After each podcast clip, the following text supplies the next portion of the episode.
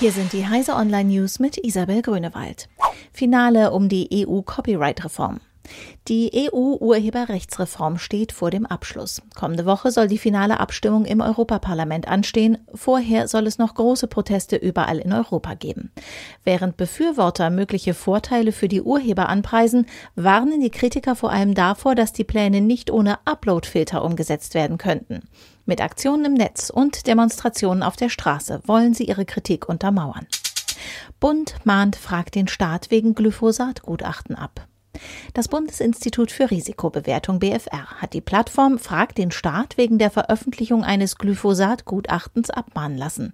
Stein des Anstoßes ist eine Stellungnahme zum Glyphosat-Bericht der Internationalen Agentur für Krebsforschung der Weltgesundheitsorganisation, welche das BFR 2015 abgegeben hatte. Frag den Staat hatte das Papier nach einem Antrag gemäß Informationsfreiheitsgesetz des Bundes erhalten und veröffentlicht. Das BFR sieht in der Veröffentlichung einen Verstoß gegen das Urheberrechtsgesetz und fordert, das Gutachten offline zu nehmen. Künstliche Intelligenz erkannte Christchurch-Video nicht. Facebook-Software auf Basis künstlicher Intelligenz, die in Livestreams auf der Plattform unter anderem Gewalt erkennen soll, hat beim Video des Massakers von Christchurch nicht reagiert. Um das zu erreichen, müssten wir unsere Systeme erst mit großen Mengen von Daten von genau solchen Inhalten versorgen, was schwierig ist, da solche Ereignisse dankenswerterweise selten sind, erklärte das Online-Netzwerk. Eine weitere Herausforderung für die Software sei, echte Gewalt von der Übertragung von Videospielszenen zu unterscheiden. Digitalkonferenz rückt Nachhaltigkeit in den Mittelpunkt.